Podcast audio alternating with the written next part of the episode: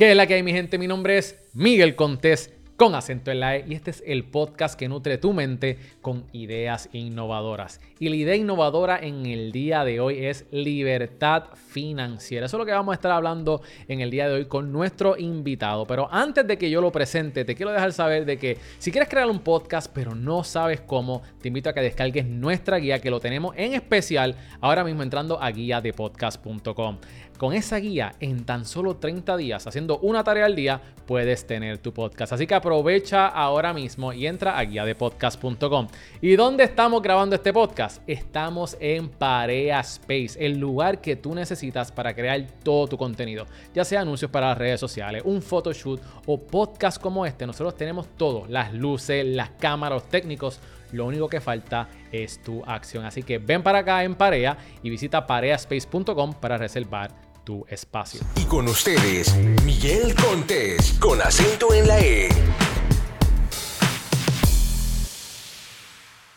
Ahora sí, mi gente, vamos a lo que vinimos. Para mí es un placer poder presentarle en el día de hoy un joven de 27 años que ha hecho millones de dólares en la bolsa de valores y potencialmente ha perdido millones de dólares. En el día de hoy me acompaña Víctor González de Infusion Investments. ¿Cómo tú estás, Víctor? Gracias por traerme aquí. Me gusta, me gusta este espacio. Eh, te lo dije, te lo dije Gracias, gracias, gracias. Óyeme, y también hablando de espacio, tú también tienes tu espacio. También tenemos un espacio en las nuevas oficinas de nosotros, en Infusion Places. Pero en nosotros es como un poco distinto, dirigido también a los miembros para que puedan crear contenido, porque sabemos que. Mira, yo algo que aprendí hace poco fue con Ryan Serhan, no sabes, sabes quién es. Él es un realtor en los Estados Unidos que se volvió como extremadamente famoso. Y una de las cosas que él dijo es que ya las personas no confían en empresas, las, las personas confían en personas, ¿verdad? Son las empresas también se han movido, ¿verdad? A identificarse con algunas personas. Entonces nosotros hicimos este espacio porque hay muchas personas que pues tienen sus compañías, pero quieren hacer contenido para esa compañía, etcétera, etcétera. So, el espacio es para más los miembros, también los puedes rentar para hacer tu podcast, para hacer varias cositas, pero específicamente dirigido pues a los miembros, ¿verdad? Que tenemos ahí. Y mi gente, yo vi los espacios. Este, no sé si después tú me envías, usted me envían pietaje y yo lo pongo aquí para que claro que sí, claro que sí. Porque los espacios están, mira, súper high tech, este, todo está bien puesto. Así como nosotros hacemos aquí en Parea pero también Víctor lo llevó también a otro nivel. Así que, brother, los felicito porque tienen un espacio tremendo. Que ya mismo vamos a hablar sobre Intuition Places. Pero quiero hablar sobre tu historia, brother. Quiero hablar sobre cómo la has hecho, qué ha hecho, cuál ha sido tu trayectoria. Así que cuéntanos un poquito cómo fue que tú empezaste en la bolsa de valores y tú desde pequeño siempre quisiste o sabías de dinero? ¿Cómo, ¿Cuál es tu historia? Mira, realmente eh, yo vengo de un hogar, ¿verdad? Donde pues, puedo decir que fue un hogar bastante disfuncional en la, en, la relación que hubo entre mi papá y mi mamá, pero algo de sí que vi fue que trabajaban demasiado. O sea, ellos trabajaban horas excesivas. Eh, y realmente pues no tenía mucho tiempo con ellos y yo dije Tal vez eso es lo que yo quiero en mi vida, como que no estar presente, poder estar en la vida, estar ahí, porque la falta de, ausencia de ellos sí me, me, me, incomodó un poco, porque realmente no, no tenerlo a él, pues, a ellos, pues no podía pues yo buscar a alguien, siempre me tenía a mí mismo. O sea, si yo tenía algún problema, siempre tenía que ir a donde a donde mismo, porque ahí me dejaban solo, me dijeron, no hables mucho, no hables tan alto, porque si viene la policía, saben que tú estás solo, la edad que tú tienes. Pues desde pequeño yo fui desarrollándome, este, literalmente estar, estando solo todo el tiempo y cada cosa que me pasaba, bueno o mala, me tenía a mí mismo. yo diría que yo desarrollé en el espejo una virtud donde pues me hablaba mucho a mí mismo. Mi papá hace inversiones desde pues desde joven, ¿verdad? Él ha introducido en este, en este mundo de las inversiones y gracias a él realmente es que yo desde pequeño pues empiezo a coquetear con la idea de la bolsa de valores. Eh, porque él lleva invirtiendo desde sus 22 años, que era algo bien diferente a lo que era ahora. Era llamar por teléfono. Eh, para tú poder invertir, hacerte una cuenta. No es como ahora que tú vas a cualquier página web y te haces una cuenta. Era completamente distinto. La manera en que él me enseña es más lo que es el análisis fundamental. Ver, ver ¿verdad? Analíticamente cómo está comportándose una empresa en base a los números. Por ejemplo, pues esta compañía cuánto vende, hay un crecimiento dentro de la empresa que tú puedas invertir y que ese dinero te vaya a dejar más dinero en el futuro. básicamente, él me trae este mundo, lo cual yo veo cuánto dinero le está haciendo y yo decía como que, como que a mí me, me, me Sí, capturó sí, sí. rápido ¿Y porque cuánto- también era pequeño. cuántos años tú tenías Yo tenía para ahí eso? como nueve, ocho años. Yo era bien pequeño, pero como quiera me llamaba demasiado la atención cada vez que lo veía en la computadora haciendo cosas raras. Yo siempre me metía y decía, ¿qué, qué tú haces? Desde ahí fue que me enseñó, me recuerdo como hoy, me dijo, mira, esta es la página web CNBC, aquí es donde tú vas a ver las noticias. Y siempre que me buscaba del colegio, como que yo iba bien ajorado antes de llegar a las 4, que era el closing bell, que t- pues, cierra la bolsa de los Tú, Estados tú veías a Kramer. Veía a Kramer todo, todo. O sea, ve- veía todo desde, desde pequeño. O sea, eso, a eso es lo que yo literalmente como que me, me refugié también en ese punto. Para mí la bolsa ahora también fue un refugio y por eso creo que también mi desempeño es un poco distinto porque para mí la bolsa ahora es en, en un momento dado y, y incluso en muchas veces como que me sumerjo ahí como que me olvido de muchos problemas que tengo independientemente el dinero que se haga o no, ¿me entiendes? Es como yo lo veo como un juego y he desarrollado eso. Right. Que es cómo, cómo está este juego, cómo yo puedo desarrollar no- estrategias en este juego. Y no mucha gente ve el dinero como un juego. Correcto. Yo creo que mucha gente ve el dinero como algo bien personal, que no les gusta el, el juego del dinero, Ujú. que realmente es un juego. Este, Este, el dinero es eso, es, es- es un juego. eh, para mí, mira, eh, siempre me han dicho, mano, como que ese concepto tuyo está bien loco. Vamos a poner el juego de Monopolio, ¿verdad? Yo siempre que me sentaba con un partner mío para hacer negocio o una persona que yo estaba mirando de candidato, siempre lo ponía a jugar Monopolio conmigo. mm, eh, y con personas. Y ya yo podía definir el tipo de persona que podía ser esa persona. Eh, por ejemplo, yo veía personas que se ponían a negociar fuera de lo que era el juego convencional. Que decían como que, ah, vamos a intercambiar esto por esto, las próximas tres rondas no te voy a pagar, no voy a pagar esto. Eso desarrolla una habilidad que cuando tú empiezas a ver a esas personas actuando de esa manera, tú dices contra, como que se está saliendo la- de las reglas del juego, pero a la misma vez está creando su propia planificación para poder en las Right. próximas tres rondas, ¿verdad? Esto tiene que, esto es un sencillo juego, pero la vida es eso, o sea, la vida es literalmente como si fuera un monopolio, un juego de monopolio. Y el dinero, o sea, el dinero, lo bueno del dinero, ¿verdad? Y al fin y al cabo, eh, de eso es que se trata. El dinero es un tipo de arte. O sea, todo el mundo tiene una percepción diferente de un cuadro que tú puedas ver. Todo el mundo tiene una perspectiva diferente de lo que es el dinero. Pero realmente ahí es que se desarrollan las estrategias de cómo hacer dinero. Por eso, cuando tú vas a entrevistar a un empresario, tú le preguntas, mira, ¿cómo tú hiciste tu dinero? Cada cual tiene su propia historia. ¿Por Right. qué? Porque pues todos tienen su dinámica, tienen su experiencia. Yo desde pequeño con el dinero, en mi casa nunca hubo dinero, aunque sí había dinero, pero mi papá estaba muy arraigado del dinero y mi mamá, de cierta manera u otra, también. A mí me pasó cuando yo estoy con Ilsis, cuando la empiezo a conocer a ella, yo veía que la mamá de ella ganaba muchísimo menos de lo que ganaba mi papá y mi mamá, los dos juntos, era una mamá soltera y ella tenía una mejor casa, tenía un mejor carro. Y yo me preguntaba por qué. Y ahí fue cuando yo me di cuenta que el dinero realmente, la, la, la percepción que nosotros tenemos del dinero es que, ah, diantre, yo cobro esta porquería, yo no puedo hacer mucho, ¿no? Pero hay muchas personas que con poco han podido hacer mucho, ¿me entiendes? sí. Y los que tienen mucho no han podido hacer hay, nada. hay gente que, que tiene un trabajo que cobra el mínimo y se pasan viajando. Sí, o sea, Y tú- una cosa... Y y tú dices, ¿cómo diantes si tienen que pagar esto, esto? Hay algunas veces que es que se endeudan. Pero hay, hay, hay gente Sí. también que es que sabe administrar, buscan ofertas, buscan aquí, buscan Oye, allá. tú los ves y no necesariamente salen mucho, están conservando ese dinero. Yo creo que, que- que ese, ese es el arte del, del dinero. Nada, yo me desarrollo en mi familia eh, y, y me llama tanto la atención que a los 12, 13 años ya yo estoy invirtiendo con la cuenta de mi papá. Él me soltó, me recuerdo como hoy, una cuenta como de 50 mil dólares. No era mía, no estaba mi nombre. Pero él me dijo, todo para que practique. Yo me recuerdo... Con 13 años. Sí, sí, sí, o sea... 50 mil 50 pesos. mil dólares. Y para ese tiempo, o sea, a 50 mil dólares era lo que es hoy es 200 mil pesos, un ejemplo, ¿verdad? Por la inflación y por muchas cosas. O sea, antes en Puerto Rico, en Estados Unidos, tú podías comprar una casa a 150 mil dólares. Bien, Yeah. ahora en Puerto Rico, tú sabes, si quieres comprar algo Claro. 800, 900, un millón de dólares. Pues eh, me recuerdo que estábamos intercambiando metas, mm, eh, que era Facebook para ese entonces, pero Facebook costaba como 19 o 23 dólares. Para ese entonces yo empiezo a conocer las opciones. Y yo le digo a papi, chequeate este producto financiero que con esa cuenta pequeña que, que tú me acabas de dar, yo que la voy a crecer rápido, escúchame bien. Lo siento, ahí le doy una lata y le digo, lo- trato de convencerlo, ¿me entiendes? Pues estaba haciendo mi pitch Right. de venta. Porque yo dije, aquí es que vamos a explotar, yo voy a ser de chavo, ahora yo te voy a mantener a ti. Este, pero era un joven, al final y al cabo bien maduro. Muchas veces me pregunté por qué yo no hice más dinero cuando era pequeño, pero es la inmadurez que uno tiene también. En el proceso uno va creciendo y muchas veces yo le digo a las personas, mira, ¿Por qué tú no estás en el lugar que tú estás? Y también tiene que ver mucho con la madurez. Si te dieran esa cantidad de dinero hoy, hazte las preguntas. ¿Qué tú harías con ese dinero? Claro. Si muchas veces te quedas como que eh, pues, sin nada en la cabeza, pues significa que todavía no estás hábil para, para manejar el dinero. Porque tú me dices a mí que tú me vas a dar un X cantidad de dinero y ya yo sé lo que yo voy a trabajar con Eh, ellos. ¿me eso, a eso mismo yo iba a decir. Porque mucha gente dice, ah, yo necesito dinero para crecer mi empresa, necesito dinero. Ok, pero si hay una persona, un inversionista que viene donde ti y te dice, mira, eh, creo en tu negocio, aquí hay, toma, 500 mil dólares. Y tú siempre tienes que estar preparado. No tienes un plan.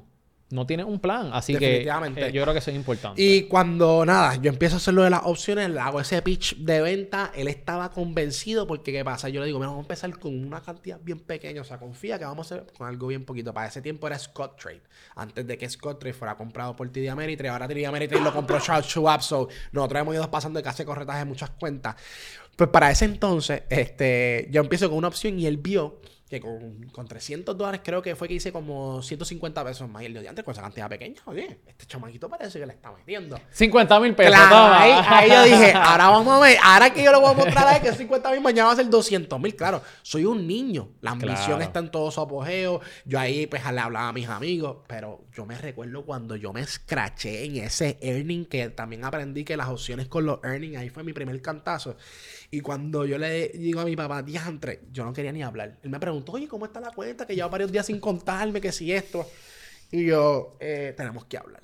Eh, eso, eso- ese dinero que tú me diste, eh, quiero que sepas que desapareció. Ah. Y vi la cara de frustración de él gigantesca que tenía. Eh, pero al final y al cabo, él me dijo, mira, como que esto mismo me lo busqué yo porque yo te lo di. Pero, pero realmente esas fueron las experiencias que me fueron a desarrollar y, y después cuando le pedí dinero me dijo, no papi, ahora tú vas a trabajarlo y lo vas a conseguir para que te duela de verdad. Y ahí empecé a, a conseguir dinero, haciendo negocio, que si vendiendo eh, iPhones, que si un montón de cosas que yo hice, pues hice un 20 mil lo que era. Y cogía dinero y los metía en la bolsa, los hacía, veces que los perdía. Yo, yo, o sea, porque el, el- el- lo, lo interesante de las inversiones o de la bolsa de valores es que y esto es bien controversial, pero nadie te lo va a decir y a mí me gusta siempre hablar de esto. La bolsa de valores o los mercados financieros, todo independiente que es como si fuera un casino. ¿Qué es lo que provoca el casino? Adicción, ¿verdad? Adicción a que tú ves más, mientras más dinero tú veas, tú no estás preparado emocionalmente a poder manejar con X cantidad de dinero, ¿verdad? ¿Qué pasa? Mientras más tú dejes el dinero en ciertos mercados financieros, tu riesgo no va, no va a disminuir. Tu- al contrario, tu riesgo va a aumentar muchísimo. Porque, por ejemplo, si yo tengo 50 mil dólares, eso mismo, el mismo ejemplo de mi papá. Yo tengo esos 50 mil dólares. Yo con esos 50 mil dólares hice 100 mil. ¿Qué tú vas a pensar ahora? Ah, pues con 100 mil pesos yo hago medio millón de dólares, ¿verdad? Algo que yo aprendí que yo vi una y otra vez, yo ponía dinero, los perdía. Ponía dinero, los perdía. Porque no, no tenía un plan consistente de lo que yo quería hacer. Y ahora yo, o sea, yo ahora mismo puedo hacer 100 mil dólares y yo voy a sacar 50 mil pesos automáticamente de la bolsa de valores. Porque yo digo, porque al fin y al cabo tú quieres vivir de eso. Tú no lo quieres utilizar para, para, para hacer gambling, ¿me entiendes? Tú quieres tener una estructura. Para mí, como te digo, la- para mí los mercados financieros son como, como este tipo de casinos donde si tú no te sabes controlar, tú, tú, tú no, tú nunca vas a poner, como quien dice, a un 90, a un 80% tus probabilidades. Para right. eso está el manejo de riesgo. Y no estamos hablando de la bolsa de valores, también en real estate ocurre. O sea, ocurre en todos los mercados financieros. Lo importante es, una vez tú vendes una propiedad, que tú haces, pues te buscas otra propiedad, o lo inviertes en un negocio, o lo inviertes en otro. Pues lo, ¿Qué es lo que me ha ayudado a mí? Que los millones de dólares que yo he hecho dentro de la bolsa valores los he sacado lo más rápido posible. Porque la mentalidad es de llegar. No es la misma habilidad que te toma llegar de 100 mil a un millón, de un millón a 10 mil son otros tipos de skills.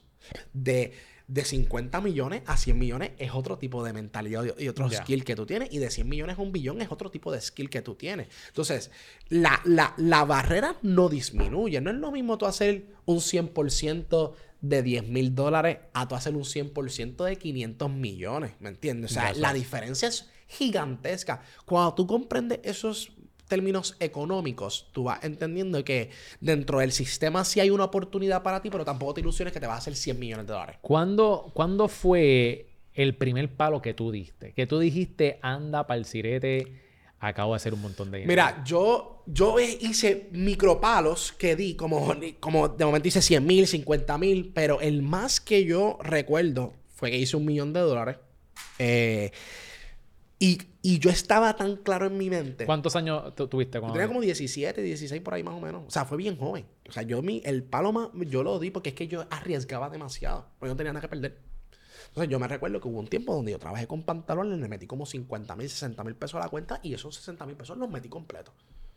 Y yo cogí un rally, pero con las opciones, pero te digo, el contrato yo le saqué como un 15 mil, 16 mil por ciento a varios que Wow. tenía. Una, un- o sea, una- unas cosas cuando el mercado tú ponías un call y el mercado lo que hacía era subir todo el día. ¿Me entiendes? No es como ahora, los mercados ahora están bien, bien volátiles. Pues cuando yo hago ese millón de dólares, a mí ese millón de dólares no me duró ni, ni tres días. Porque yo dije, un millón de dólares, pss, ahora yo puedo hacer 5 o 10, ¿me O entiendes? sea, que no, quita, no los No, yo no los quité. No, no, no, yo no los quité. Yo en dos días te lo juro que los perdí completo. Completo. Porque yo estaba, yo estaba convencido y el pitch conmigo fue el de Ilse. Yo le dije, tú sabes, esto, este millón de pesos que yo hice como en 60, menos de 60 días, tú tranquila, ahora es que los vamos a duplicar. Ahora es que nosotros vamos a hacer chavos de verdad. Me- y, ¿Y qué y- hiciste? ¿Cómo tú te recuperas de una No, no, no, no, pérdida? no, no. ¿Cómo, tú digo- te, cómo tú te recuperas de una pérdida de un millón de no, no. dólares? ¿Tú sabes, eh, ¿Tú sabes cuál es la mayor situación? Que ese es el problema de la mayoría de los inversionistas o los traders. No te, no te, da, no te das el tiempo para tú pensar la estupidez que tú acabas de hacer. Porque mira, lo, mira cuál es el mayor problema. Cuando tú ves un, un, un número en- detrás de una pantalla, pues te puede crear una estimulación, pero, pero no es lo mismo tú verlo físico. O sea, muchas veces yo retiraba 50 mil dólares, un ejemplo, para verlo físicamente. Y yo decía, diablo, si yo pierdo 50 mil, mira la estaca que yo estoy perdiendo, es un montón de dinero. Pero a veces vivimos como esta falsa ilusión de lo, de, de lo que hay en pantalla versus lo que podamos realmente realizar. Por eso muchas veces cuando yo veo muchas personas que han hecho millones de dólares invirtiendo, yo digo, el 90 o 98% no se queda con ese millón que hicieron porque es que eso mismo, la mentalidad es más, más, más, más. Pero ¿cuándo es más? Yo me recuerdo, o sea, ese día para mí fue desastroso. Para mí, yo dije, "Diantre, yo tengo que volver. ¿Tú sabes lo primero que yo pensé? Yo dije, diablo, ahora tengo que trabajar un trabajo tradicional. Ahora tengo que volver a empezar desde cero. Era como... Pero yo decía, ah, yo soy chamaquito, so puedo tener las energías todavía. Para eso también estaba estudiando como So, tú, te- programación. tú por un momento te quitaste después que los perdiste. No, yo me quité como, como seis meses, una mierda así. Ok. O sea, yo me quité. Ya. Yo me quité full. O sea, yo estaba casi... Bueno, en- imagínate, de- tú de- sabes. en depresión. Tú perder un millón de pesos. ¿Me entiendes? No y, no, y no fue eso. Es que es que, que le gusta eh, el caldo le dan dos tazas, ¿me entiendes? A mí después yo perdí otro millón de dólares después, como a los dos o tres años después también. O sea, una- unas cosas que yo te digo que... Que, que cuando, cuando te ocurre esto, tú no lo puedes ver como perdí un millón de dólares. Tú sabes cómo yo lo veo y es como que... ¿Qué yo estoy haciendo? ¿Qué tipo de estrategia yo estoy implementando que no me está permitiendo a mí llegar al otro millón o a los 3 millones o a los 5 millones o a los 10 millones de dólares? ¿Y ¿Qué, qué qué- qué- es lo que...? ¿Qué fue lo que aprendiste de esa Mira, número uno, número uno es que la, la inteligencia emocional es bien importante en todo momento. Y cuando digo inteligencia, emotiva, este, inteligencia emocional es eso mismo. Tú crear un plan y, en- y entender que con los mercados financieros tú no vas a ser millonario. Tú tienes que ir con la perspectiva de que esto va a ser un ingreso extra. Si yo hago 100 dólares, está bien. Si yo hago 50 dólares, está bien. Si hago 1000 dólares, está bien.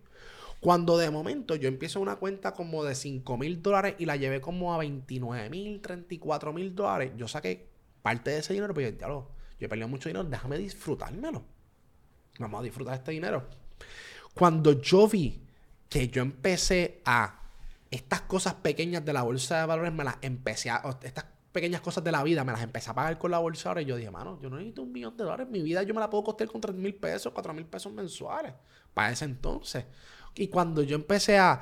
qué sé yo, me fui de viaje con Ilse. eh, cuando éramos, como teníamos como 19, 20 años teníamos, nosotros nos fuimos un road trip en toda Europa y lo pagó la bolsa ahora es completa. Y, y nos gastamos como 28 mil, 27 mil pesos. Pero mi trabajo era, yo hacía 100 dólares diarios, era mi meta. Yo ahí fue que creé como en mi mente 100 daily. Yo hice hasta, me hice hasta un canal de YouTube con 100 daily. 100. 100, 100 diarios. Era la meta, la así, mira, vamos a hacer 100 dólares diarios. Yo, yo hago 100 dólares diarios, yo retiro, ¿me entiendes? Pues si hice 100 dólares hoy, puedo hacer 100 dólares mañana. Ya. Lo fui haciendo, lo fui haciendo hasta que de momento yo decía, diantre, en el mes yo hice 20 mil pesos. O sea, por, por- entonces yo decía, pero es que Hoy hacía 100, de momento hacía 1000, de momento hacía 500. Y cuando yo logré esa consistencia, después yo dije, ah, pues vamos a subir ahora a hacer 1000, vamos a hacer 2000, vamos a hacer 3000 dólares. Y ahí fue cuando yo empecé a cobrar un poco más de sentido de que se puede vivir de esto y que los mercados financieros son para eso mismo, para proveerte, para tú poder sacar ese dinero y, poder reinvertirlo en otra área. Vamos, vamos a hablar, hablando de eso mismo, ya que estás hablando de eso, vamos a hablar sobre libertad financiera. Libertad financiera. ¿Qué es libertad financiera? Mira, yo creo que la libertad financiera no existe. la libertad financiera es como, disculpa, es una falsa creencia en, el aspecto de que, que, o sea, ¿qué es la libertad para ti?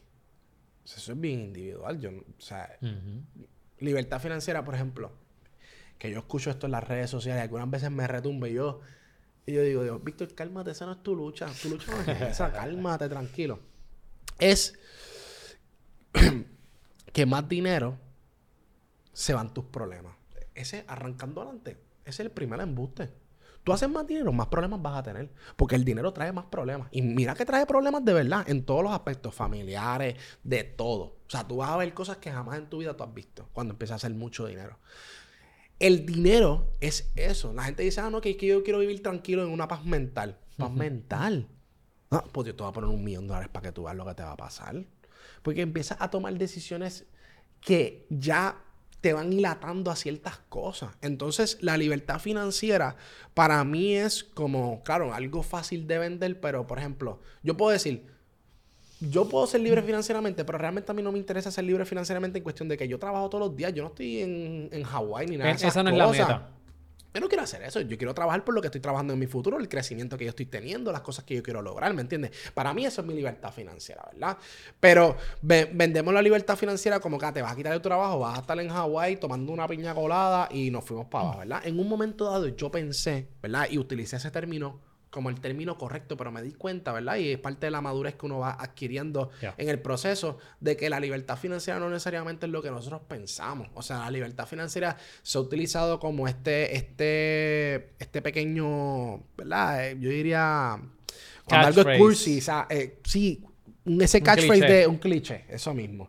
De, ah, vamos a ser libres financieras, vamos, honestamente, como te digo, se escucha cool, pero no es así de fácil, ¿me entiendes? Este, incluso diría yo ahora mismo, yo no necesariamente soy libre financieramente. Yo estoy en las deudas más grandes que yo he tenido históricamente en mi vida. Eso es lo que iba a decir. Ah, yo, yo fallo en algo, yo me voy en bancarrota de una. O sea, yo fallo en algo. O sea, yo fallo en un trade o en los negocios esto. O sea, yo debo millones a los bancos. O sea, y, y, y esa perspectiva de que yo puedo decir, ah, pues yo no trabajo para mí, yo trabajo para los bancos, ¿me entiendes? Pero Realmente no. cuando tú empiezas a entender cómo funciona el sistema macroeconómico, microeconómico, tú te das cuenta que es que así es que funciona y ya está. Las personas eh. más ricas del mundo son las más endeudadas que están. ¿Me entiendes? Y no necesariamente son libres financieramente porque tú te pones a pensar, ah, pues que Elon Musk deje trabajar, ya cuántos billones él tiene. Ah, pues que se vaya a ver una piña colada a ver si puede. Claro que no va a poder. Porque debe chavos con pantalones, ¿me entiendes? debe mucho mm, dinero. Le tiene que delegar la empresa a otra persona para que otra persona lo empiece a administrar para que esa empresa pueda estar bien porque... Claro, es, básicamente es lo mismo que uno está haciendo ahora mismo. Tú tienes que pagar un carro, tienes que pagar una casa. Lo único que a más grandes escalas. A más grandes eh, escalas. Eh, eh, es, lo mismo. Y, tienes que mantener. Y lo que digo es, no, no, no, me, no me confunda en cuestión de que no puedes lograr eso. A las cosas que tú quieres. Pero lo que, lo que quiero es que la terminología sea este, dirigida a una manera correcta de cómo nosotros deberíamos de verlo, ¿verdad? De cómo, o sea, como yo le digo, por ejemplo, nosotros muchas veces que hay personas que nosotros este, quieren nuestros cursos, por ejemplo, y, y, yo le tengo a mis muchachos, mira, si a la persona no le conviene, no está ready mentalmente, no, dile que no, o sea, dile, mira, eh, porque eh, tu camino es otro, ¿me entiendes? Yo no, yo no quiero engañar a las personas, yo quiero ser lo más transparente posible. Tú vas a venir aquí, tú vas a trabajar más que un doctor.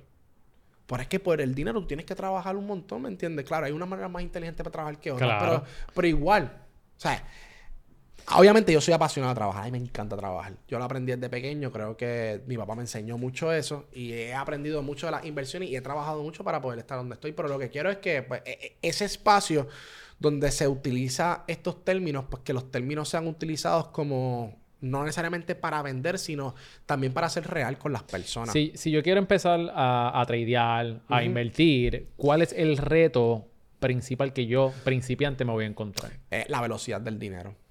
La velocidad del dinero. ¿Cómo así? El dinero corre a 7.25 la hora, 10 dólares la hora, 15 dólares la hora. Hay gente que gana, qué sé yo, 20 dólares la hora, 30 dólares. Tú estás acostumbrado a eso. So, desde pequeño tú vienes con esa mentalidad de que esa es la velocidad del dinero. Cuando tú entras a los mercados financieros, tú te puedes dar cuenta que en menos de 3 segundos tú puedes perder 30 dólares y vas a pensar, de Andrés, esa hora que yo trabajé los acabo de perder en menos de un segundo. That's how the system works, ¿verdad? El, el, el, el, el sistema te, o te crea muchísimo dinero o puedes perder todo eso. Entonces, Right. cuando tú empiezas a ver las velocidades, las velocidades del dinero y puedas entender que así es que se mueve y no vas a hacer nada, una vez tú hagas paz con eso, te va a ayudar a ir al siguiente paso. ¿Cuál es el siguiente paso? Es cómo, qué dinero tú estás utilizando para invertir o para poder crecer. Por ejemplo, tú no vas a comprometer dinero de la renta. Hay gente que compromete dinero de la renta. Tú sabes la presión que tú te pones encima Yep. Para buscar más dinero porque si lo pierdes la renta no tomas decisiones coherentes, estás, estás- tomando decisiones. El problema mayor que tienen las personas es eh, tener ese apego con el dinero, estar aferrado. El dinero puede crearte ese, ese apego emocional que realmente es inexistente porque al fin y al cabo es mental. O sea, ¿cuántas veces tú has perdido dinero? Lo has hecho, te compraste unas tenis y las rompiste, se te rompieron y whatever, ¿me entiendes? Pues, sí, mucha gente dice, ay, ojalá yo tuviera un dinero. Pero quizá en tu vida tú has manejado un millón de dólares. definitivamente en todo, muchas personas, en toda su vida, en todo su tiempo, han manejado millones de dólares. El, el, el igual, o sea, un millón de dólares, yo no sé si te has dado cuenta, ya se ha vuelto como ya una palabra como si fueran Trillado. 10 mil pesos, 100 mil dólares más o menos. Eso, eso mismo que- te voy a preguntar. Un millón de dólares. Es un millón mucho. de dólares- no, un millón de dólares no es nada. Una persona, si tú quieres, para mí un millonario ahora mismo tiene que tener más de 10 millones. O sea, tú tienes que tener más de 10 millones. Un millón no te da para nada. Mm. Mm. Una casa hoy mismo en Puerto Rico, si te quieres comprar una buena casa, 600 mil pesos, 800 mil dólares, ya se te fue más o menos casi el dinero del down payment en una propiedad. Es una propiedad. O sea, un millón de dólares no es nada ahora mismo. O sea, Y yo creo que y se va a volver. O sea, Eso va a ser. 10 con la infla- y con eso inflación. va a ser 10 y- pesos. Ya. ¿Me entiendes? Y, o sea, hemos visto cómo hace cinco años atrás no existían compañías trillonarias. Hay compañías que tienen más valor que el Reino Unido completo. Apple vale más que el Reino Unido completo. Una compañía. Una compañía que puede ser un país. Exacto. Igual de poderoso que el cuarto país más grande, más poderoso del mundo, que es eh, United Kingdom. O sea, ponte a pensar, eso no existía antes. Pero esa va a ser la norma. Igual que la norma va a ser, pues yo soy millonario, pero millonario, o sea, ya millones. O sea, ya, ya el ser millonario no es como antes. No que antes, antes. mano, soy millonario, soy un montón de dinero. Ahora eres millonario. Y te das cuenta. Cuando, Right. Mira, tú lo escuchas en la jerga. Eh, tú lo escuchas en la jerga, pero como te digo, pasar de 0 a 100 mil dólares es- es- requiere estos skills. Pasar de un millón a 10 millones requiere otros skills más todavía. Entonces, cada proceso, no estoy diciendo que se vuelve más fácil porque aumenta la complejidad. Right. Pero, eh, pero sí lo- lo- los millones que, que- que tú puedas hacer, el primer millón. No te estoy diciendo, ah, tú vas a amanecer mañana y mañana vamos a hacer un millón porque es que esto es bien fácil. No te estoy diciendo que así, pero, pero eventualmente está haciendo mucho más fácil. O sea, ponte a pensar, hace 60 años atrás, tú decías un millón de dólares, te comprabas como tres o cuatro propiedades. ¿Sabes? Ahora mismo, por ejemplo, vamos, voy a poner el ejemplo de Ciudadela. Yo tengo un montón de apartamentos ahí, ¿verdad? Eh, que todos los rentos. Yo conocí personas que tres años antes se compraron casi una docena de apartamentos y yo con eso mismo me, pude- me compré uno o dos nada más. O sea, antes costaban 200 mil, ahora tú vas para allá, 800, 900, 2 millones, un millón de pesos. Cada, cada tajazo En que yo he cuestión, comprado. en, en cuestión de par de años. Mira, a la que yo le compré uno de los apartamentos que yo estoy rentando ahora mismo, se- ella lo compró a 274. Yo se lo compré por 720 mil. Hmm. O sea, Dos veces más de lo que. y, y- y con ese mismo dinero tú te podías comprar antes como 5 o 6 ahí y, vivías de esa renta. Pero lo que quiero, lo que quiero ser firme es que esto no va a parar. O sea, esto va a seguir aumentando. Al fin y al cabo, la, la, eh, el aumento de inflación anualmente es un 2%. Siempre es la meta, un 2%. ¿Por qué? Sencillo. ¿Cómo funciona el sistema de oferta y demanda? Pues menor, menor espacio haya, pues mayor van a aumentar los precios. Siguen naciendo muchas personas nuevas, siguen habiendo la misma cantidad de árboles de guineo, siguen habiendo la misma cantidad de árboles para más gente. Lamentándolo mucho, ya no podemos hacer caso. Ahora tenemos que hacer rascacielos. Eso te va a costar un montón de dinero. Como en Hong Kong, por ejemplo, que es un lugar bien pequeño y ahí la casa, o sea. Pero están condensados así. ¿Me entiendes? Eso, eso no va a parar. Ahora estamos en el momento, que es lo que yo le digo a la persona, tú puedes nacer pobre y morir rico. Esto estamos... Y por eso yo pucho a mucha gente que diga, como que, mira, date cuenta que tienes que accionar rápido, porque eh, ahora tú puedes hacer eso. Pero en dos, en cinco, diez años, eso de, de, de, nacer pobre y morir rico, eso va a ser una fantasía. O sea, que hay oportunidades. Ahora mismo, claro. Yo creo que las oportunidades más brutales que han existido están ahora. ¿Cuáles, ¿Cuáles son esas oportunidades? Mira, todo, desde creación de contenido, desde hacer cursos, desde, desde eh, invertir en los mercados financieros que están accesibles. Cuando yo empecé en los mercados financieros esto no era tan fácil. Este, desde comprar bienes raíces, desde, desde muchas cosas que, que obviamente, por ejemplo, personas que compraban cosas en China y las revenden aquí en Puerto Rico, o tú haces tu propia marca de ropa. Yo no te estoy diciendo que nada de esto es fácil, porque es que nada, nada es fácil, ¿me entiendes? Pero sí está esa posibilidad. Hace 10, 20 años atrás, tú comunicarte con un chino, escribirle, mira, mándame 10 paquetes de camisas que los voy aquí a bordar acá. O sea, eso no existía antes, ahora tienes la facilidad. Y más a un costo bastante bajito. Sigue siendo un costo bajito. Pero está la posibilidad. Mira, Víctor, quiero, quiero conocerte un poquito mejor quiero hablar sobre los diferentes negocios que tú tienes. ¿Cuáles, son? So, mencionaste algunos, mencionaste, tienes real estate. Tenemos real estate. Mira, ¿qué más tienen? Nosotros, nosotros tenemos, ahora mismo es un conglomerado de nueve empresas que nosotros tenemos, ¿verdad? De compañías desde pues, Infusion Investment, una compañía educativa. Tenemos las inversiones que nosotros tenemos, que es como un fondo pero privado. Nosotros no administramos dinero de nadie. Eventualmente estamos planificando eso, pero hay unas regulaciones que tenemos que cumplir que no es así de fácil, ¿verdad? Este, tenemos bienes raíces, tenemos hoteles, tenemos... Eh, también invertimos mucho en negocios de, marca de ropa. Hemos, hemos hecho como que... ¿De marca de ropa? Sí. hemos invertido en diferentes sectores, por ejemplo, y otras compañías que no puedo decir ahora porque están en ese momento de, de, salir a la luz, ¿verdad? Pero, pero hay muchas compañías ahora mismo que nosotros tenemos que están en proceso. A mí me gusta siempre trabajar en silencio, por lo menos los proyectos futuros. No me gusta siempre estar hablando como que de los proyectos futuros que tengo, porque al fin y al cabo, pues, de eso se trata, la experiencia de arte pero sí, muchas compañías que estamos trabajando ahora, que están a punto de lanzarse, pues, pues son compañías que van a revolucionar muchas otras áreas. Este, tenemos como una compañía de agencia de publicidad también. No una agencia de publicidad en cuestión de que nosotros damos publicidad, sino que trabajamos internamente, pues trabajando a personas que sí, página web o todas estas cosas que tengan que ver con aplicaciones y eso lo ayudamos también en esa área. Obviamente es una parte que se está desarrollando ahora, pero que todavía no le hemos dado en el mercadeo porque lo estamos haciendo internamente para las empresas que nosotros una compañía que retroalimenta a las otras empresas que nosotros tenemos, ¿verdad? Este, en eso, en esa área. Eh, y esto es lo de estas compañías que están dentro de esta compañía que ustedes le dan servicio, están dentro del coworking space de ustedes. Hay unas que están dentro del coworking space, correcto, sí. Hay unas que están dentro del coworking space, hay otras que pues las tenemos, obviamente no. Que by the way, chequen Infusion Places. Sí, está, eh, super cool. Eh, de verdad, de verdad, no es porque hicimos, lo hicimos nosotros, pero hicimos un buen trabajo. Hicieron, no, no, no. Hicimos un, requete mega buen trabajo. De verdad que está bien duro, está bien duro. Ponme las fotos por ahí, Coli, para que, para, que, la, gente lo pueda, la, gente lo pueda ver. Sí. So, so, desarrollando estas compañías, tú no lo puedes hacer solo. No, no, no. Yo y jamás y nunca me daría el crédito solo, jamás. ¿Cómo, ¿Cómo fue que tú empezaste a desarrollar todas estas compañías? De dónde salieron y cómo tú fuiste construyendo un equipo. Mira, yo, mira, hay unas cosas que son bien importantes en la vida. Número uno es el equipo que tú construyas. Hay que ser bien celoso. Una vez tú tengas una manzana podrida, te va a dañar el equipo completo. Tú no tienes que ser bien celoso. Yo aprendí algo de Ben Francis, que fue el que fundó Gymshark.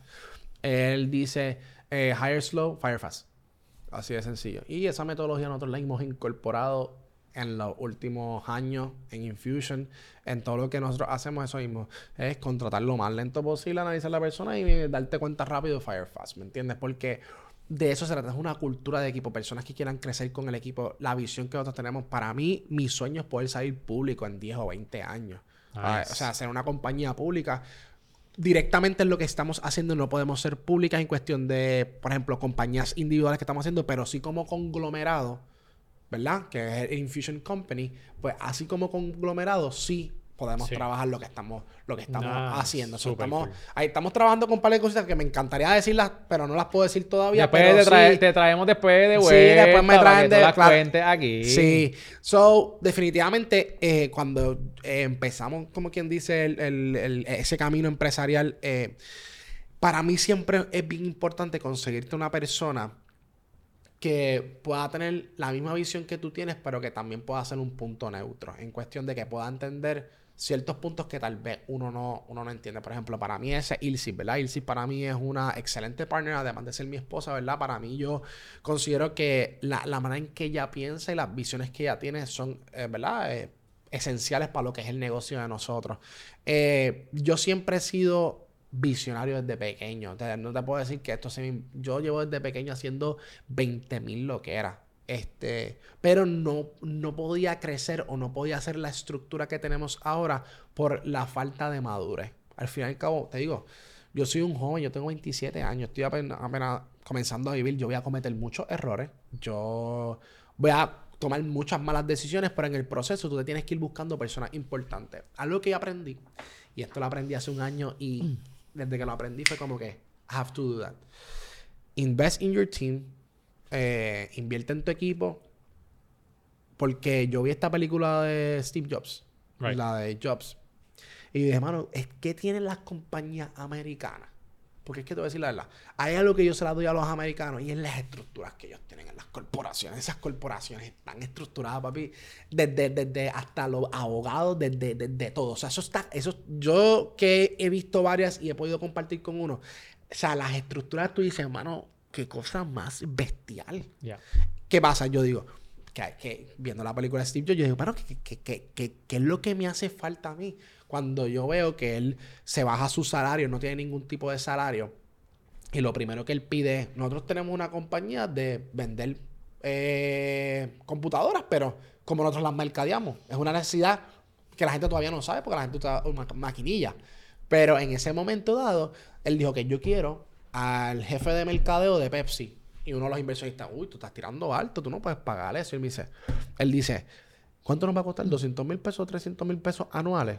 Que para ese entonces eso era como hablar de millones, porque eso fue en el 1900 algo. Él dice, confía.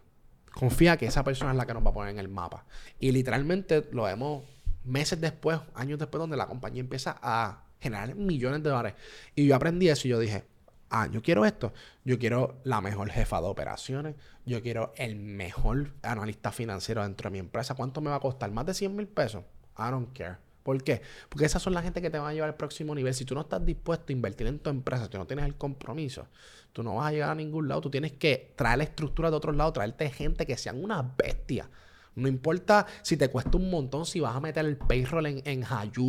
O sea, tienes que traer esas personas, pues esas personas van a traer una especialidad a la mesa que tú te vas a poder olvidar de lo que tú no eres bueno, que tú obviamente puedes analizar, tú vas a, crear controles, sistemas, porque eso es bien importante. Cuando tú creas este, una intercompany, que es lo que tenemos, ¿verdad? Que son compañías interconectadas, de cierta manera tú tienes que crear un sistema de controles, ¿verdad? Porque hay mucha gente tocando muchas cosas. Right. Al final y cabo, tú tienes que crear controles. ¿Quién quiere hacer control? Lo vas a crear, tú tienes que traer una persona experta que traiga controles al sistema, ¿me entiendes? So, cuando nosotros creamos todas estas empresas, tomamos en consideración eso. Una de las cosas que yo les sí, eh, mi amor, yo quiero un IPO en 10, 20 años, yo quiero sonar esa campana de Wall Street. Nosotros queremos ser pública, queremos ser una de las compañías que, que ya obviamente existen compañías puertorriqueñas en la bolsa, pero quiero estar en esa posición, quiero estar en la posición de nosotros poder ser pública, que otras personas en Puerto Rico puedan invertir en nuestra compañía, que puedan ser parte de todo esto. Y las cosas y los proyectos que vamos a seguir haciendo, que estamos montando, ¿verdad? Pero para eso necesitamos un equipo. ¿Y cuál es el equipo? El mejor equipo. Brutal. Y ahí fue cuando tomamos, empezamos a tomar decisiones contundentes desde pues, invertir en personas que, pues, como dijo Steve Jobs o dijo Wozniak, como que, ¿Are you really gonna bring that person? We don't have money to pay for that, ¿verdad?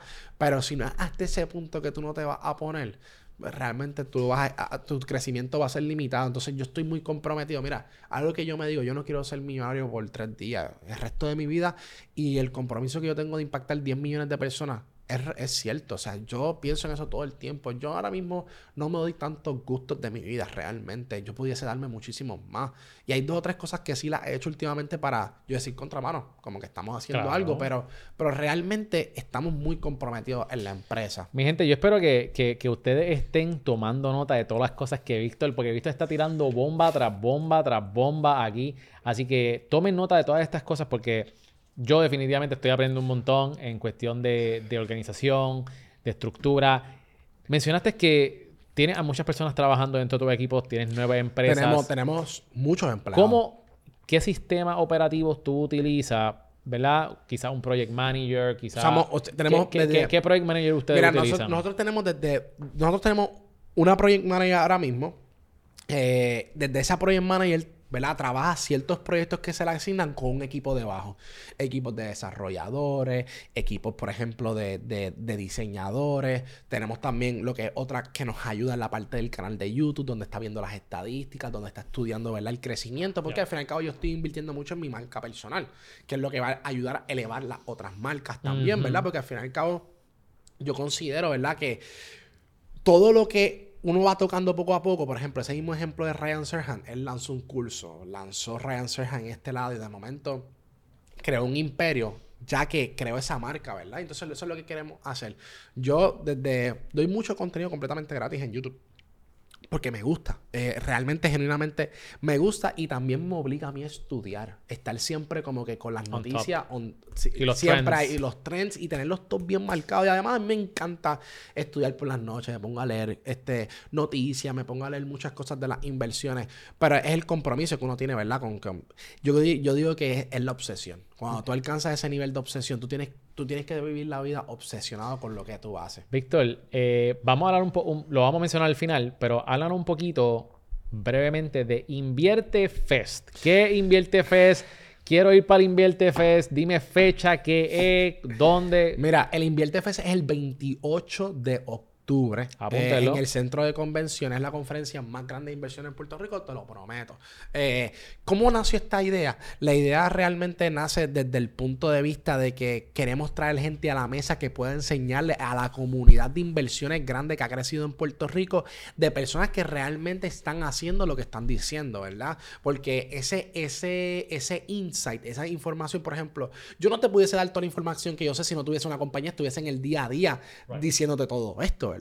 Pues esas personas te van a traer a ti unos detalles que otras personas no te van a, a traer y que te cuentan su proceso. Y esa es la parte donde nace el Invierte Fest y nosotros dijimos, ok, si vamos a hacer Invierte Fest, vamos a hacerlo en grande. Vamos a tirar dinero, vamos a poner fuego, vamos a hacerlo como si fuera una fiesta, que la gente, por eso es que es como un festival, ver las inversiones, pero no queremos que la gente se duerma. Entonces que alguna vez va a la conferencia y de momento te estás Sí, sí, para estar sentado Allá ahí. no, ahí es como 15 minutos, vamos a poner música, vamos a poner timbales, Durísimo. vamos a, para, para mantener, ¿verdad? Que la gente pueda aprender. Vamos a mencionarlo ya mismito otra vez para que la gente no se le Sí, olvide. Tre- tremendo, e inviertefest.com. Bueno, mi gente, vamos a la sección de la O, donde tienes que coger entre esto y lo otro. Son dos rounds, tienes que coger rápido. ¿Estás ready? Rápido. Estoy Sí. ready, ¿no? Estoy- yo estoy ready. Más importante en una pareja, inteligente o graciosa. Uy, gracioso. Dinero, dinero o tiempo libre. Tiempo libre. Ahorrar o invertir. Eh, invertir. Pizza o pasta. Uh, pasta. Hamburger o tacos. Eh, hamburger. Honestidad o los sentimientos de la otra persona. Eh, honestidad.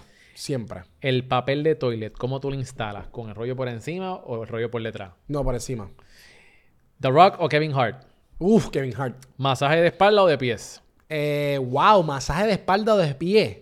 De espalda, diría yo. De espalda, muy bien. Ese fue el primer round. Muy bien, muy bien. Ese fue, ese Me fue el gusta, me gusta esto, me gusta. Ahora las cool. preguntas, las preguntas se van a poner un poquito más difíciles No, ahora. está bien, dale, dale. Vamos, vamos Ok. allá.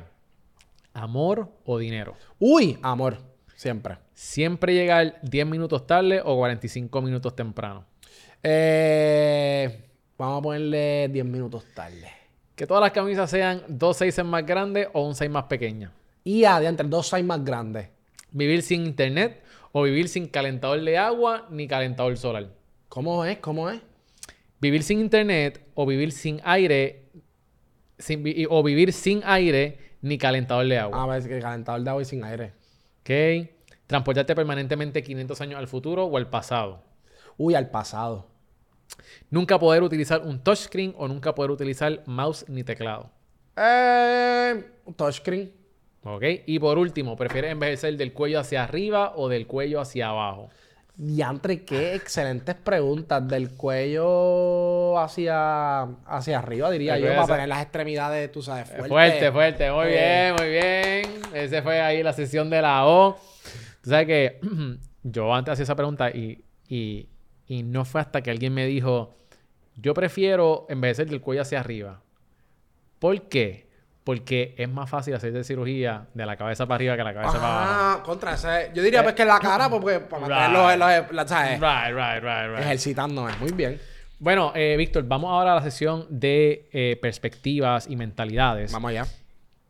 ¿Cuál tú crees que es la mentalidad vital para prosperar? La mentalidad vital para prosperar. Wow, tú estás haciendo muy buenas preguntas. Eh, yo creo que, número uno, es el confrontamiento. Yo diría que desde... Tú tienes que estar claro quién tú eres. O sea, la mentalidad para uno poder crecer es entender dónde tú estás ahora, qué es lo que tú tienes, qué recursos tienes y cómo tú puedes aspirar a algo, ¿verdad? Mayor. Eh, y obviamente la, la prosperidad específicamente es algo bien interesante porque obviamente tiene que ver mucho con el dinero y tiene que ver también con la perspectiva que tengas del dinero. Entonces, eh, yo creo que para uno poder crecer, creo que primero uno tiene que, que entender quién es uno, qué es lo que uno quiere, qué cosas quiere lograr y al fin y al cabo también lo que es la consistencia, lo que es todo, todo lo que es esta unificación de diferentes factores para tú poder tener esa mentalidad. Pero yo diría que todo está dentro de ti. Yo creo que, todo está dentro de ti. Yo creo que a mí me encanta siempre utilizar este, este recurso, esta imagen de, de el espejo. Para mí, para mí, por ejemplo, hasta para mí el trading es, es mirarte en un espejo, baja. Las inversiones sacan lo mejor de ti y lo peor de ti. Pero el espejo también. Entonces, al fin y al cabo, tú tienes que ver quién es el que está parado en el espejo, a quién le está hablando. Y al fin y al cabo, muchas veces nos estamos hablando a nosotros mismos, también estamos hablando a otras personas. Yo creo que desde ese punto de vista, de esa perspectiva, creo que, que es interesante. Tú dijiste eh, que una de las, de las cosas para poder prosperar y tener la mentalidad de saber quién tú eres. Recientemente escuché una, una definición. Ajá. Porque si yo te pregunto, ahora mismo, si yo te pregunto, ¿quién tú eres? Eso ¿Qué, es- tú, tú me contestarías? Bueno, te diría quién yo soy específicamente. Por ¿De quién ejemplo, para, para mí es una persona que está buscando ahora mismo impactar 10 millones de personas y una persona que no necesariamente está buscando en lo, en lo personal, sino que está buscando en poder dejar un impacto, un legado. Me encanta. Me Eso es lo que diría yo. Me encanta. ¿Quién yo soy? Esa, esa pregunta eh, es, difícil contestarla muchas veces, ¿verdad? Eh, y siempre esa pregunta me, me ha parecido fascinante. Y escuché una definición recientemente de, de cómo contestar esa pregunta. Y esta persona estaba diciendo que eh, ¿quién tú eres? Tú eres lo que tú produces. Si tú mientes, tú eres un mentiroso. Eso es- literalmente eso es lo que tú eres. Tú eres eso. tú eres lo que tú Así. produces. Mano, y, y desde que yo Eso escuché está esa... eh, en de- la madre. Desde que yo hice esa, esa definición, yo dije, wow, tú eres lo que tú produces. Entonces, si tú no estás contento con los resultados que tú tienes hoy día, no mires para el lado, Mira para adentro. mira para adentro. Sí. Tú, tú eres Para- el para- culpable de tu éxito o de O tu, de tu fracaso. O de tu fracaso. Sí, yo creo que vivimos la vida echándole la culpa a las demás personas, ¿verdad? El sistema, esto, lo otro. Pero realmente todo lo que tú puedes encontrar está dentro de ti. Yo creo que está dentro del espejo. Digo, yo tuve un tiempo en mi, en mi vida donde yo estuve solo, no tenía con quién recurrir, con quién confiar. Ya. Y yo me refugiaba, lloraba todas las noches. eh, una tristeza bastante profunda. Y siempre me recuerdo como que me miraban al espejo y como que yo sé que esto no dura para siempre. Qué cosas, no tienes, qué, qué cosas tienes que lograr para poder llegar hasta ciertos puntos. So, para, mí el para mí el espejo siempre ha sido como un, una área bien importante para mí. Tú te convertiste en la persona que tú necesitabas. Sí. Y, y muchas veces yo soy, yo soy bien raro, de verdad. Pero yo algunas veces me, me, me paro de frente al espejo algunas veces y como que me hablo algunas veces a mí mismo. Porque creo que, creo que esa perspectiva, mira, hay cosas que tú piensas, hay cosas que tú dices y hay cosas que tú escribes. Cada cosa tiene un poder. No es lo mismo lo que tú piensas a lo que tú dices. Y cuando tú empiezas a, por ejemplo, a decir cosas, a manifestar cosas que tú quieres en tu vida, Yeah. ¿verdad? hablarlo es súper es es súper porque ya se lo deja saber al mundo y te lo deja saber a ti. Recuerda que el cerebro tiene diferentes capas y está la capa de la sub- del subconsciente. Yo te puedo decir a ti, ah, tú eres un cabrón, por ejemplo, ¿verdad? Pero tú tienes un filtro donde tú dices, yo no soy un cabrón, ¿verdad? Pero tu subconsciente no sabe definir si tú eres un cabrón o no, ¿me entiendes? So, las palabras que nosotros utilizamos contra nosotros mismos o contra otras personas pueden ser nuestro mayor filo para nosotros mismos, porque en el subconsciente no te sabe decir si eso que me dijeron es embuste, esto que me dijeron es verdad, no, porque eso, sé que eso es lo que almacenas información, ¿me entiendes? Y es bien importante lo que tú te repitas cada día, todos Yeah. los días, ¿me entiendes? Entonces, ¿qué pasa? Si tú escuchas de tu familia todo el tiempo, por ejemplo, yo escuchaba como que otro familiar mío era mejor que yo, yo escuchaba como que, ah, tú, no, tú tienes déficit de atención, a ti siempre a la escuela te suspenden porque no te puedes concentrar, tú eres un fracaso. Y por mucho tiempo de mi vida yo me creí eso. Pero cuando yo empecé a desarrollar este hábito con el, con el espejo, donde me salvó muchísimo, fue cuando yo dije, no, porque es que el poder está en mí, ¿me entiendes? Al fin y al cabo. Y, y, digo eso porque no tan solo hablarlo, después el escribirlo, ya cuando tú escribes, la gente no entiende esto. Y esto es bien loco. pa- Cuando tú escribes, tú le estás dando un comando al cerebro realmente. Tú le estás diciendo, esto es lo que hay que hacer. Esto es lo que tienes que trabajar. Y, y yo sé que muchas personas huyen a estar solo y por eso siempre están jangueando, por eso están haciendo otro. Porque enfrentarse por las noches solo crea un pánico exagerado. Porque al final y al cabo te das cuenta, tú puedes janguear, tú puedes hacer un montón, boom, boom, brincamos. Pero al final y al cabo tú vas a estar solo en tu casa, te tienes que confrontar contigo mismo. Y tú, no- si tú no te sientes bien contigo mismo, vas a tratar de huir de ese espacio. Pero en ese espacio, que yo diría que es como el Batman, como el murciélago, ahí es que donde, ahí es que donde tú vas a renacer. Ahí es donde es que tú te vas a encontrar a ti mismo y tú vas a decir, realmente esto es lo que yo quiero lograr, esto es lo que yo quiero hacer, esto, esto, esto es lo que es Víctor realmente. Y yo creo que así fue el proceso mío y creo que eso me ayudó mucho, demasiado diría yo. Dijiste algo bien, eh, eso me gustó, que, que el cerebro tiene diferentes capas, que si tú lo dices tiene un poder, si tú lo escribes tiene otro. Yo lo estudié también. De, a, mí, Sí. a mí- a mí me pareció, porque como yo tengo déficit de atención e hiperactividad, mi psicóloga mi psicóloga me siempre me decía, tú tienes que estudiar tu cerebro, Vic. Tú tienes que entender cómo, cuál es cada funcionalidad. Y nada, yo empecé a coger, no te voy a decir que ahora que soy un experto de eso, ¿no? Pero cogí dos o tres cursitos de cómo funciona el cerebro. Y cuando yo vi eso, yo dije, mano, si yo, le, si yo puedo confundir mi subconsciente en pensar la mejor versión mía. Obviamente Exacto. no es que yo le voy a decir ahora a la vida, ah, yo no le voy a decir a todo el mundo, eh, esto es lo que yo soy, aunque no lo sea, ¿me entiendes? Porque eso es mentir realmente, pero hay una parte donde tienes que decir, mira, esto es lo que yo quiero lograr, esto es lo que vamos a hacer, esto es lo que vamos a trabajar, ¿me entiendes? Y te Yeah. tienes que mirar al espejo y te tienes que decir serio, ¿me entiendes? Yeah. Para, para, para que eso empiece a, a- a llegar. Por eso la gente dice, no, que si la música no hace esto, no, que si los juegos no hacen esto, no, que si las películas no hacen eso. Eso es un embuste. Todo hace efecto. Las amistades, las personas con las que tú te Todo. rodeas. Yep, that's right. Todo. Tú, tú eres. O sea, estamos diciendo que tú eres. Tú procesas información y tú almacenas información como una computadora. Yep. Tú escoges la información que tú le pones a una computadora, tú la llenas de información de un montón de virus, no va a funcionar. Tú perdóname, la gente puede decir, no, eso no es embuste, la música no tiene ningún efecto en ti, no tiene. yo te digo, cógete el próximo año y léete audiolibros y esquipea toda la música que lees yo te voy a decir quién tú vas a hacer en un año. That's acá. right. Me gusta. So- Apunten eso y háganlo. Ahí Porque, porque realmente desarrolla ciertas cosas. Entonces la gente quiere, tú pides, tú quieres hacer cambios, pero realmente ¿qué estás haciendo? Lo estás haciendo a mitad, te estás mintiendo a ti mismo. Una de las cosas que yo hice este, cuando yo iba a lanzar este podcast, este Ajá. podcast yo no lo... Yo lo atrasé meses, meses, meses, porque yo siempre decía, "Ah, me falta esto, me falta lo otro. La perfección. La perfección, que es una excusa de inseguridades, miedo, etcétera. Entonces, yo decía, no, me falta esto, me falta lo otro, no estoy ready, tengo que fuera esto. 20 mil excusas. Hasta que un día me cansé y dije, realmente yo no estaba ready. Ajá. Y yo lo que hice fue que me grabé, me grabé en las redes sociales, me grabé un video diciendo, tal día va a salir el podcast. Y como yo no soy un mentiroso, brother, todas las cosas que tenía que hacer para que llegara ese día, se, ¿Sabes cómo se- se- lograron. ¿Sabes cómo yo digo eso? Mira esto. Nosotros estamos invirtiendo en un proyecto y yo me cagué. Yo te voy a ser yo me embarré. Yo dije, yo no sé si esta mierda vaya a funcionar. Yo digo, diantre. ¿Cuánto es que cuesta? 210. Y yo, ya los 210 mil pesos. ¿Tú estás seguro, Vic? Y yo, yo no sé si yo estoy seguro, pero yo tengo una- un lema en la vida. Tú pon el primer pie. El pie es que cuando tú miras para atrás, no, papi. Lo único que queda es ir para adelante. Así que yo fundé todas mis empresas. Yo me puse en una situación donde yo no puedo ir para atrás. Yo miraba para atrás. mm, mm, No, porque yo no soy ese tipo de persona. Yo no, That's yo no right. me voy a quitar. Yo no le voy a mentir a toda esta gente que están confiando. No, a- ahora te toca ir para adelante. Tú te vas a resolver lo que va a pasar de ahora en adelante. So, hay ciertas veces que nosotros lo decimos, decimos, decimos, decimos. Pero cuando nosotros ponemos eso, que es lo que tú acabas de decir, cuando nos ponemos en ese spotlight, cuando nos ponemos en, en- en ese punto, ahí es que tenemos que llevarnos todo el tiempo. Todo el tiempo tenemos que pucharnos de esa manera. Porque el, el cuerpo mano, aguanta cosas increíbles. Bien brutal. Y la mente. Lo importante es tú llegar a ese punto y cuando tú mires para atrás, como que papi, la única opción es o vas para el frente o vas para el frente porque para atrás no hay ni un minuto de break. Otra cosa que dijiste que me gustó mucho es sobre escribir. Yo siempre, todos los años, no, en- a- en- entre noviembre y diciembre, yo escribo las metas del próximo Bello. año. Yo me hago una carta, by the way, todos los años. Y, ¿Y cómo- cómo cuando ve esa termine ese, y cuando termine ese año, mira, los otros días abrí una hace dos años atrás. Y vi, por ejemplo, que si tener más de 10 propiedades, que si hacer una compañía de esto, alcanzar todas estas cosas, que si el YouTube.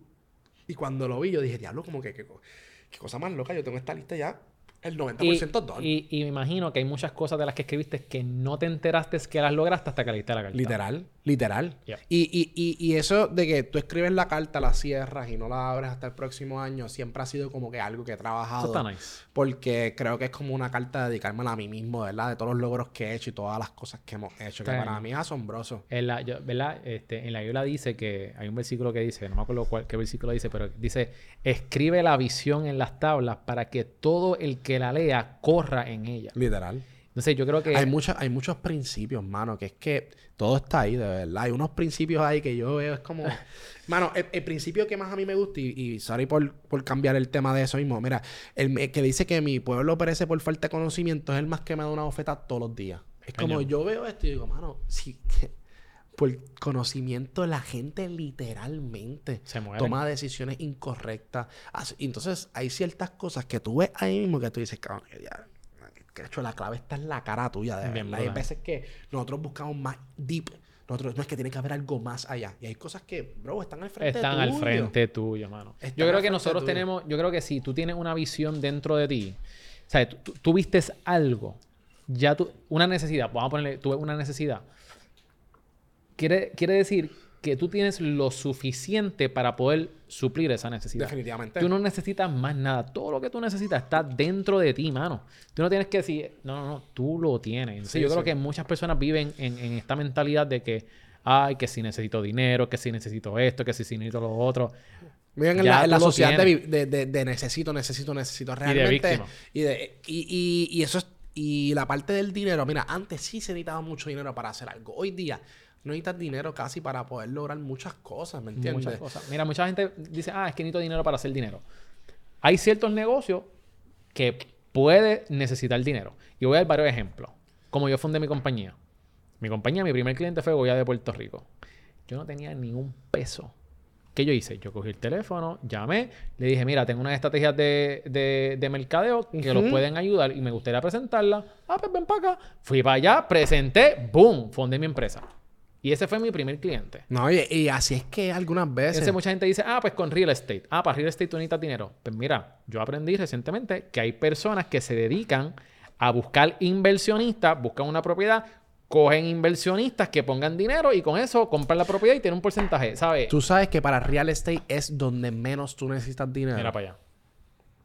Por ejemplo, mírate, mira el ejemplo bien sencillo de Airbnb, WeWork, cómo lanzaron estas compañías que ellos hacían subleasing y todas estas cosas. Y hay veces que tú veías cosas que ellos literalmente cogían este espacio, hacían un leasing, le pedían tres meses con que, mira, no te voy a pagar tres meses porque vamos a estar haciendo unas renovaciones, pero realmente los subarrentaban para el frente. Y el espacio venía otra persona y lo arreglaba y lo hacía todo. Y ellos estaban haciendo un subleasing de la renta principal del espacio. Este, los mismos de Airbnb, cuando ellos utilizaban las casas de otras personas para poder rentarlas y poder hacer dinero. O sea, el real estate es de los mercados, fíjate, que menos tú necesitas dinero para tú poder empezar en cuestión Mira de para que allá. Aprendí algo nuevo hoy. si necesitas, por ejemplo, eso mismo, inversionista. Tú consigues, mira, en Estados Unidos hay algo que se llama el wholesaling. Tú no necesitas dinero para hacer wholesaling. Tú buscas una, un, un, un, un, un deal, tú buscas un deal. Hay veces que tú tienes, obviamente, que dar un depósito, pero no necesariamente tienes que dar el depósito instantáneamente. Tú dices, mira, yo estoy comprometido en la propiedad, se llaman un momentito, tú vas a, verla- a buscar la persona, que es la persona que tú consideras que puede estar eh, interesada en este, en este deal. Tú le dices, mira, para, para esta casa están pidiendo opción 5 mil pesos, pero realmente a, a ti te están diciendo, no, dame mil pesos y te la opcionas. Pues la persona está haciendo 4 mil dólares de, de ese contrato que está ahí envuelto, Exacto. ¿me entiendes? Y ese wholesale en Estados Unidos subió un montón. O sea, eh, hay muchas cosas en dentro. Igual, Rialtor, puedes estudiar Rialtor y puedes con las propiedades que venda. O sea, e- es, es tener en la mente en que el dinero no lo es todo y el dinero no necesariamente es lo que te va a sacar del boquete. Fin. Igual, si no sabes manejar dinero, tampoco vas a saber crecerlo. Manejar dinero es como eh, uno más dos, o uno más uno, o uno por dos. Uno más uno es manejar tu dinero. Multiplicar el dinero, que es las inversiones, es otro tipo de skills, ¿me entiendes? Si tú no sabes administrar lo poco que tienes, no vas a poder saber administrar más dinero. Víctor, ¿cuál es el momento? ¿verdad? Vamos a montarnos en, en la máquina del tiempo. Quizás puedas contarnos cuál ha sido tu momento más difícil y cómo lo superaste. Mira, para mí el momento más difícil es- fue entre amistades, eh, porque uno también muy atado a eso. Este, y el momento más difícil es cuando ni mi propia familia confiaba en lo que yo estaba haciendo. Este, y cuando vi que estaba haciendo muchas cosas, este, la envidia a la misma familia, eh, críticas que me hacían, muchas cosas. Eh, yo decía, wow, mano, me remonto cuando yo era pequeño, que lo único que yo me tenía era en el espejo. Y cuando yo me hice la pregunta es por las situaciones que yo pasé de pequeño, hasta violaciones que me hicieron de pequeño, yo en un momento dado me pregunté si merecía estar aquí, ¿me entiendes? Pero después de 5, 8, 10 años después, fast forward, yo, yo me dije que esas cosas que yo pasé me hicieron para este momento. Wow. ¿Me entiendes? Y muchas personas me dicen, ay, muchas cosas que no, no te afecta, vacilas con le dije, es que a mí me pasaron cosas mucho peor que yo no he dicho tampoco, que me prepararon para momentos específicos de la vida. Y esos momentos específicos que yo pasé, yo puedo decir como que, ahora yo puedo dar gracias como que, mira, eso que me pasó, que yo nunca pude entender, que para mí fueron los peores días de mi vida, pude entender que para eso me, me, me, me, me creó una, un, un tipo de estructura para poder afrontar las cosas nuevas. Como te digo, el dinero no trae soluciones, el dinero trae más problemas. Y como dice Grant Cardone muchas veces, creo que él, no sé quién es el que habla de esto muchas veces, él dice como que more money is equal more problems. Or more problems, you want more problems, you, ¿verdad? Vas a hacer más dinero. More money, more problems. So, definitivamente el dinero no trae ningún tipo de comodidad, ningún tipo de, de, de- O sea, la gente puede decir, sí, te puedes comprar una cosa, sí. Pero cuando tú experimentas lo que es tener el dinero realmente, es por eso que todo el mundo tiene una perspectiva diferente del dinero, porque Right. es que muchos, ¿cuántos han logrado hacer 5, 10, 20, 30 millones de dólares? Son bien pocos, ¿me entiendes? Este, y han podido disfrutar de eso. Y cuando tú ves ese, ese proceso, el dinero no te trae ni felicidad, te trae frustraciones, porque te empiezas a preguntar, hermano, he logrado muchas cosas con mi vida, what's next? Ya. O sea, tú te empiezas a hacer otro tipo de preguntas. Claro está, la, la persona común no necesariamente, es lo que yo digo, y trato siempre de educarles a, a always wanna be real. ¿Me entiendes? Yo siempre quiero ser real, por eso yo siempre me meto en problemas por estar diciendo la verdad, por estar pregando eso, porque creo que de- desde ese punto es que se puede partir conversaciones importantes que tú vas a tener si Definitivo. realmente lo que tú estás buscando es lo que tú piensas que es en algún momento que va a ser, ¿me entiendes? Ya. Porque cuando yo he convertido en muchos estudiantes millonarios y varios de ellos me han dicho como que esto no es lo que yo esperaba, ¿me entiendes? Yo esperaba otra cosa, ¿me entiendes? Allá apareció un tío mío que, que yo le debía 50 mil pesos, que me iba a demandar, que sí. O sea, cosas que tú dices, pero es que, es que tú ni pensabas que iba a pasar esas cosas, ¿me entiendes? Y, y nada, son, son, son experiencias que te da la vida. Mano, gracias por compartir eso con nosotros. De verdad que sí. Yo Sí. sé que va a ser de, de mucha inspiración para muchas personas. Y déjame decirte algo. Que está comprobado que los genios se hablan a sí mismos en el espejo. Así Sí. que... a- a- a- aquí estamos. Ay, yo- espera, espera. Mira, este, por último, Víctor. ¿Cuál es tu por qué? ¿Por qué tú te levantas todos los días para dar lo mejor de ti? Yo creo que por, porque en un momento dado yo necesitaba a alguien que estuviese ahí para mí, nunca estuvo. Yo creo, este, de pequeño. Y mi por qué, yo sé que hay personas pasando por lo mismo que yo pasé hace muchos años atrás y yo pude salir de ahí. Yo tengo déficit de atención y hiperactividad. Para mí me decían que, que yo pudiese salir de ahí era lo menos probable y lo pude lograr. Así que muchas personas que están ahí lo pueden lograr. Este, y para mí, mi por qué 10 millones siempre, 10 millones de vidas impactadas. Ese, ese es mi- todos los días me levanto pensando es todos los días, porque al fin y al cabo, mano, yo si me muero, a mí me importa cuánto el, dinero no me lo va a enterrar, pero que yo veo, a- y esto es bien clichoso, ¿verdad? Pero yo veo gente que habla de Nelson Mandela, que habla de gente que cambiaron ciertos puntos y que yo pueda ser persona que pueda cambiar cosas en Puerto Rico, es como, y que pueda vivir eso para siempre, es como, para mí estaría súper brutal y eso es lo que yo aspiro, ¿verdad? That's amazing. Gracias, gracias por eso, brother. Es el. Bueno, Víctor, me cogiste de buena, estoy de buena aquí, así que tira ahí tu pauta, dónde la gente te puede este, conseguir. Mira. Y también déjanos saber nuevamente el Invierte Fest. ¿Dónde? ¿Cómo adquiero boletos? Vamos para Sí, allá. claro que sí.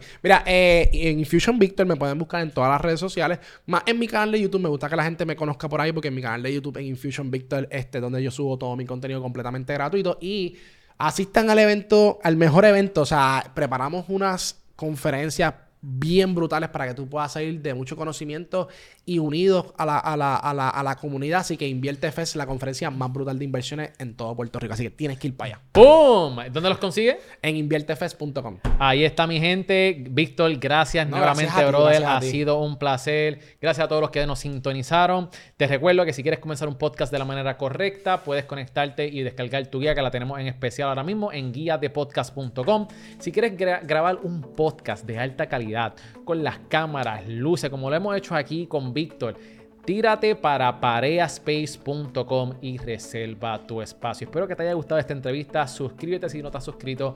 Déjanos un review de 5 estrellas en Apple Podcast y en Spotify. Así que mi nombre es Miguel Contés con acento en la E y nos vemos en la próxima. Chao.